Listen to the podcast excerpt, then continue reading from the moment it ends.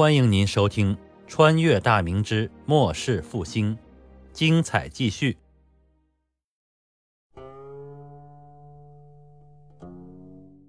女儿的终身大事总算是有了着落，崇祯也算了结了一桩心事。接下来，他可以把全部的精力用在对大明未来发展方向的规划上了。以崇祯深植于脑海的思维和认知，前世德国经济发展模式以及社会福利制度是他最希望在大明搭建的。以高科技制造业为整个国家经济发展的基础，用做工精良的产业垄断全球市场的部分领域。然后再将获取高额的利润持续不断的投入到民生工程中，从而使大明绝大部分的平民百姓受益。教育和医疗是社会福利制度最重要的组成部分，这两者与百姓的日常生活息息相关，全民免费才是根本。这一点他也已经与太子沟通过数次，并将之写入皇明祖训之中。为了给后世打好基础，引进人才与培养本土人才。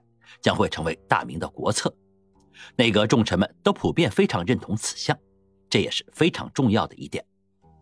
阁臣是施政者，他们的执政观念一旦形成定势，那在选择继承者时，自然会寻找志同道合之人。崇祯并不介意重臣们挑选接班人的举动，虽然他们选择的大部分是世家子弟，但只要是能力出众、德才兼备的臣下。出身富贵或者贫寒并不重要，重要的是接班人会一直将优良的政策执行下去，不至于出现人亡政息的这种糟糕局面。重大政策的延续性是国力强盛之基础，朝令夕改往往令国家变得一团糟。以大明现在的体制，只要个人能力卓越，想要在万人之中脱颖而出并不困难。科举已经不再是选拔人才的唯一制度。没有了身份的约束和制约，就算是一个县衙里的普通吏员，一旦表现出远超众人的眼光和能力，那将来他的前程也会一片光明。这一点已经得到了无数的验证。温侃、郑之凤、宋应星、孙克迪、李建业等就是最突出的例子。这几人都不是进士出身，但现在却一样身居高位。这其中，温侃与孙克迪是公认的政治新星。被认为是前途无量之人。温侃从内阁中书舍人这种不起眼的位置，在短短不到十年的时间里，现在做到正四品的襄阳知府，并且宫里有风声传出，只要不出差错，再过两年，湖北巡抚一职那是板上钉钉的事儿。朝堂中的人都清楚，温凯之所以有今日之成就，靠的就是真抓实干，以耀眼的政绩换来的。他那个已经去世的首辅老爹，在儿子升迁的过程中，并没有起到决定性的作用。今天的荣耀，基本是靠自己一步步脚踏实地争取来的。当然了，这也与他有个前首辅的亲爹在背后大力支持是分不开的。但这种先天优势是祖上阴德换来的，谁也说不出别的来。要是有人不服，那你可以翻开各种百官野史看看。那可是历代文人专门搜集的小道消息的第一手资料。大明历代首辅重臣无数，家中子弟更是数不过来，可最后有几个能成器的？现任越州知府的孙克迪与温侃的升迁路径极其相似，也是以在任上实干加巧干而取得了引人注目的政绩。从县城到知县，再到现在的正六品知州，不到三旬年纪便有如此高的品级。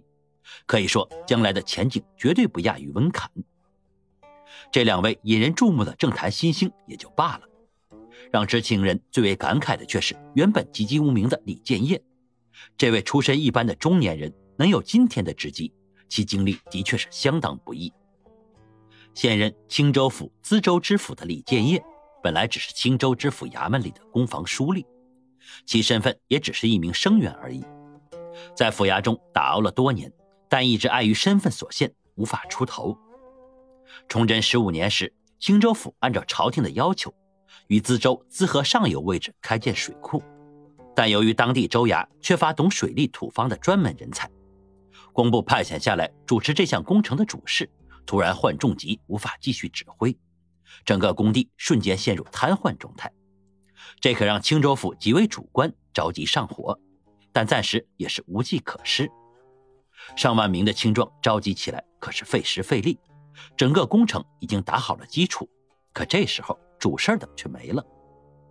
当时时值秋季，正是北方雨水稀少的时节，从那时到来年开春，四五个月的时间是农闲时节，最利于水利工程的施工和建设。可要是没有专业人士的指挥，那些劳力哪懂得如何修建水道明渠呀？那可是真正的技术活。府衙虽然立即派人火速赶往京师求援，请求工部安排专家前来指导，可这一来一回，加上中间的流程，至少需要一个半月到两个月。而到济南巡抚衙门要人，也不比京师省下多少时间。何况巡抚衙门攻防吏目也都派往各县主持工程去了。朝廷大兴水利的政策已经在大明全面推广开来。各项工程展开的同时，也导致水利人才出现了紧缺状况。算来算去，工期极有可能大大的拖延下去。这可是朝廷关注的工程，也是青州主官们的政绩之一。现在中途夭折，算哪门子事儿？唉，这可如何是好？就在这时，李建业找到了青州知府宋正元，毛遂自荐，愿意去工地担当主事一职。李建业的自荐。让青州主官们在恍然之后，随即笑逐颜开。他们知道，自己虽说犯了灯下黑的老毛病，但以李建业的能力去主持水库巨建毫无问题。别看这个李建业只是不入流的吏目，但人家可是水利世家出身，祖上数代就有治理水患的历史，家中藏有不少各种水利方面的书籍。青州府钓鱼台水库。就是时任府衙公房书吏的李建业的父亲主持修建的。当时十八岁的李建业也以生员的身份跟随在旁，全程参与了工程的实施。直到屡试不中，其父离职时，不得不子承父业进了府衙的工房。虽说钓鱼台水库库容量不大，但麻雀虽小，五脏俱全，水库的所有设施相当完备。以李家数代传承积累下来的各种经验。再有工部主事留下来的图纸，李建业去资河水库临时主持工程进展，的确是目前的最佳人选。您刚才听到的是长篇历史穿越小说《崇祯八年末世复兴》，感谢您的收听。喜欢的话，别忘了打赏、关注、评论，支持一下主播，谢谢大家。